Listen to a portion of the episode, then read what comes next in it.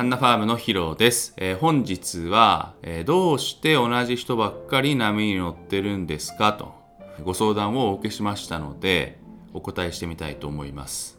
と波を取る技術を身につけるために、え、4項目ですね。4項目を頭に入れて日々練習してみてください。えー、必ずですね、いい波を取れるようになってむしろ自分だけいい波に乗ってるっていうラウンドが出てきてくれることを願っております。4つのうちのまず1つ目なんですけどそれはポジションと波の選択です。これはずっと中級者向けのサーフィンレッスンでひたすら言い続けるというポジションと波の選択。それから、えー、過去の動画でも、えー、3回4回ぐらい言ってるかもしれないですね。オーストラリアのプロコーチングで教えてくれることとか、えー、ゾーンスポットのお話とか不審者の方が流されるっていうお話などそういうとこで話してます、えー、過去動画は、えー、概要欄に貼っておきます。この広い海の中で自分はどこでサーフィンをするのかっていうプランニングが大事っていうことです。ポジションのお話は。どこでやりますかサーフィンをって。何も考えずに入っていっていい波乗れるわけがないのでまずはどこでサーフィンをしますか。で波の選択っていうのはどの波に乗りますか。同じとこに来た波でも断板波もあれば切れてる波もあって三角の波もあるし軽い波もあるかもしれないけど速い波もある。意外とああいうやつが長く続くんだよなとかたその場所のポジション取ってどの波に乗るかっていうのが波の選択です。ポジションと波の選択は岸から見た戦略ですので海の中でも考えますが基本的には朝海に着いて自分がどこでサーフィンするどの波を取るっていうのをプランするっていうことからスタートしてみてください。これはもう明日からすぐ実践できますよね。この2つめちゃくちゃ大事です。ポジショニングと波の選択が最初です。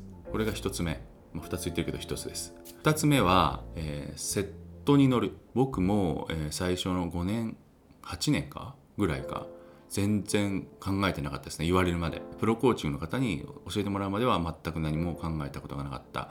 確かにセットがあるセットじゃない普通のミドルの波小波っていうのはあるとは思ってた。けど自分はアプローチするのは何でもよかったと思ったかもしれない。もしかしたら来た波全部言ってたかもしれないですね。そうじゃなくて今日の波の中でセットがどれで今日の中ではいい波だと思うんですけどそれに乗ってください。それを探しているうちにそれに乗っているうちにセットに乗れるようになる。当たり前ですよね。何も考えないからそれに乗れてないだけですよ。セットの波があるのでセットの波を狙ってください。これはねもう最初の初期段階。でも知らないまま行ってると僕みたいに8年もね10年もねそういうセットに乗るっていう感覚すらない場合がありますので是非皆様そういうことないようにセットに乗ることを癖づけしてください。4項目のうちの3項目目ですね。3項目目は patient ですか。 patient。これもねめちゃくちゃ言われましたね。 patient はセットに乗るにすごく似てるんですけども、えー、すごく忍耐強く波を待ってください。もうちょろちょろしない。あれかなこれかなとかミドルの波手出そうかなとかじゃなくて忍耐強く待っていただきたいと思います。私が、えー、尊敬する、えー、鳥取のサーフショップのオーナーさんいるんですけどもサーフィンめちゃくちゃかっこよくて大好きなんですけどその方のサーフィン見てるとですね背筋がねこうピンと伸びてキョロキョロしない。いやもう俺いつもこうやってキョロキョロするし人がいるとか波がどうだとかあっちからこっちからってやるんですけどその方はですねスッと波にまあの波待ちしてセット来たやつだけをじっくり待って来たやつだけいいやつだけ乗って綺麗に乗ってまた静かに沖に出てきてですねまたスッて座るんですよ。めちゃくちゃかっこいいです。すごく忍耐強く待つ。正しい位置で正しく待つ。で来たいい波に乗って、まあ、リズムですよね。あのゾーンスポットリズムの話のリズム。そこにまた座る。でガチャガチャガチャガチャこっちあっちでやってる人と同じぐらい乗ってますから。別に忍耐強いから少ししか乗ってないわけじゃないんですよ。いい波しっかり乗ってるんで。これをあの身につけるっていうかイメージしながらですね。なんかね武道みたいな感じ。その方のサーフィン見てると武道みたいな感じ。こうスッとあのじっくり待つ。じっくり待つですね。ペーシェントはじっくり待つって言った方が分かりやすいですよね。これはちょっとレベルが高いので日々の訓練でやってみてください。ちょっと武道をやるイメージがいいと思いますね。いい波つかむための波取りの練習方法の4つ目はできるだけ長く漕ぐっていうのをやってみてください。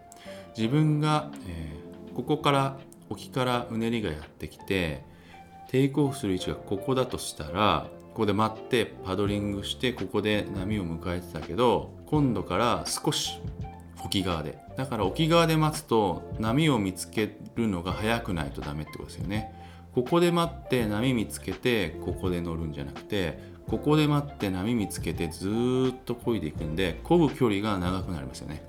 でこの漕ぐ距離はオーストラリアのプロコーチングの方が教えてくれたのは長ければ長いほどいいですって言いました。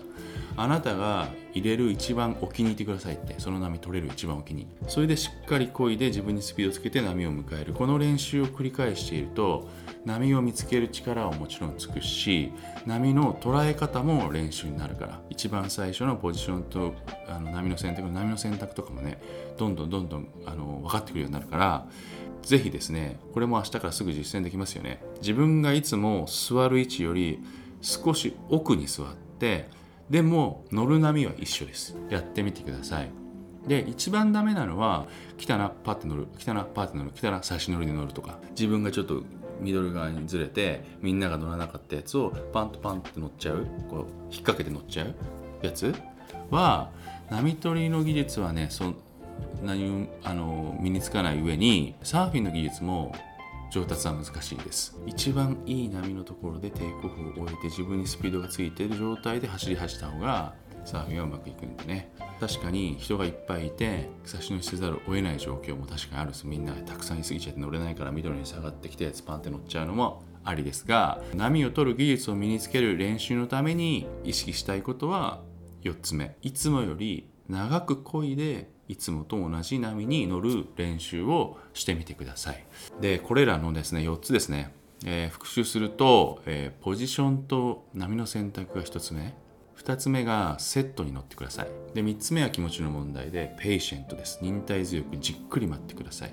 そして4つ目ができるだけ長く漕いでいつもと同じ波を取ってみてください。以上本日は波を取る技術を身につけるために必要なですね練習方法としてですね4項目、えー、ご紹介しました。是非明日からやってみてください。